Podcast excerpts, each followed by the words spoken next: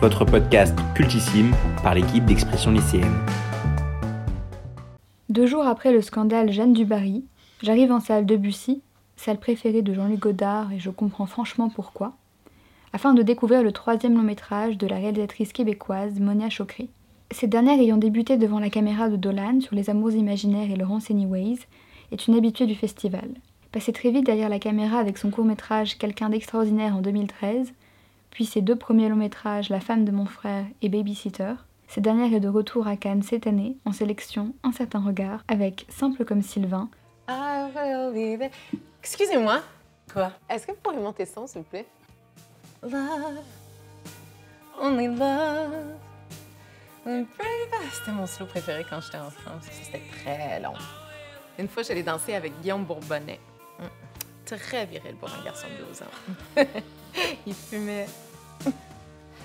J'entre donc en Debussy pour ma première séance du jour, déjà retardée pour bien commencer ma journée très chargée, Léger retardement que Thierry Frémaux désamorce avec humour en avouant s'être attendu à être sifflé en entrant dans la salle. Cependant, il n'a suffi au festivalier que de quelques instants pour retrouver le sourire lorsque Monia Chokri a pris la parole. Cette dernière commence en effet par nous remercier de notre présence si tôt, la séance de 11h15 étant, d'après elle, à juste titre, équivalent ici à l'aurore car il est vrai que personne n'était prêt à une telle claque si tôt dans la journée. Alors que nous étions encore touchés par le scandale Jeanne du Barry, Chokri frappe juste. Cette dernière nous avait préparé quelques mots, choisis avec intelligence, qui résonnent pleinement avec l'actualité du festival. La réalisatrice nous partage en effet son récent questionnement concernant la notion de génie. Elle nous annonce d'emblée ne pas parler du sien, mais d'à la fois celui d'un être et d'une œuvre. Elle dénonce cette normalisation et banalisation du topos fréquent d'un génie artistique, comme celui qui ne peut faire un chef-d'œuvre sans détruire tout ce qu'il touche autour de lui. Mais la jeune femme ne se limite pas à ce constat en effet trop visible aujourd'hui.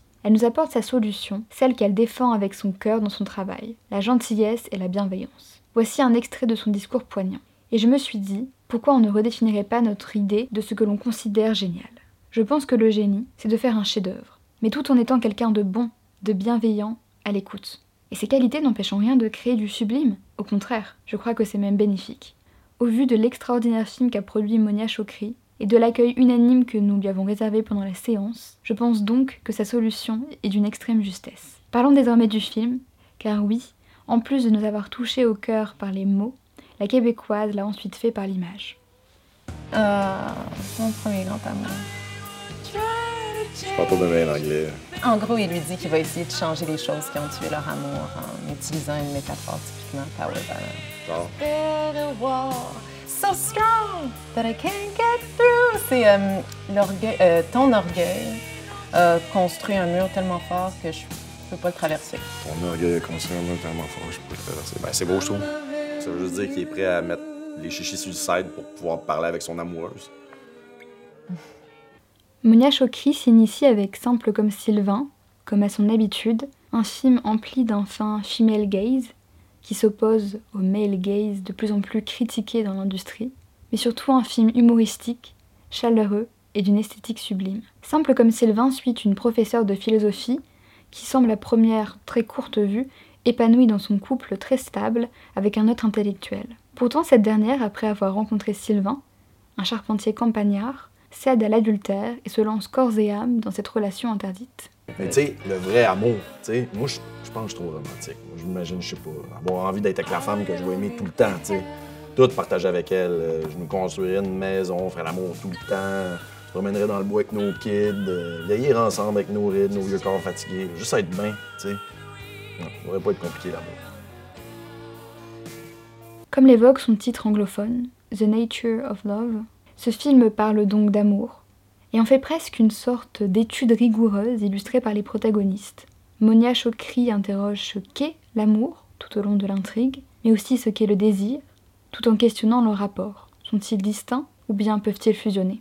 Le titre anglophone pourrait également refléter la réflexion que pose la réalisatrice sur une relation qui pourrait être qualifiée par certains de contre-nature entre deux personnes issues de classes sociales radicalement opposées. Monia Chokri est en réalité amenée à explorer deux adages populaires concernant l'amour, qui se ressemblent s'assemblent et les opposés s'attirent. La réalisatrice nous offre alors ici une vision de l'amour dans toute sa complexité, à l'image de l'existence de ces deux expressions radicalement opposées, ou encore à l'image des différentes pensées des philosophes sur l'amour qu'elle expose tout au long du film.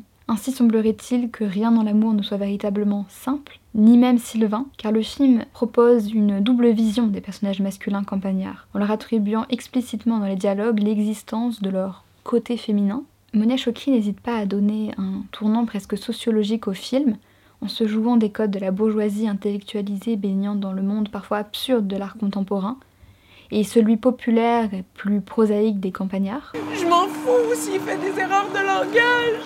Je veux juste l'aider.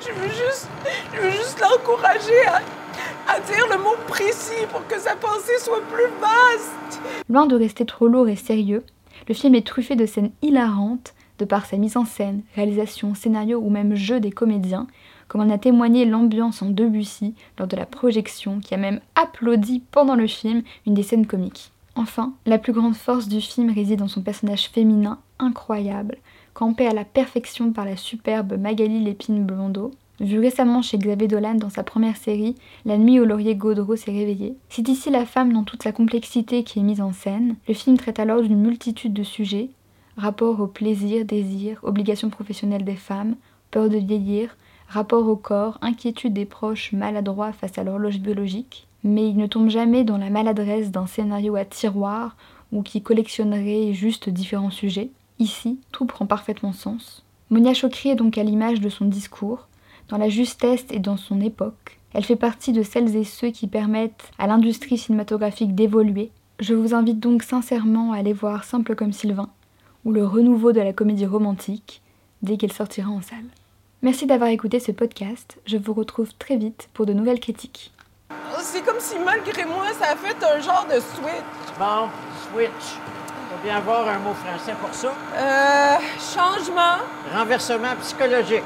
Oui, renversement, oui, c'est plus juste. Avoir un langage développé, c'est avoir une pensée précise. C'est exactement ça que j'ai dit. Voyons, maman, tu m'écoutes pas?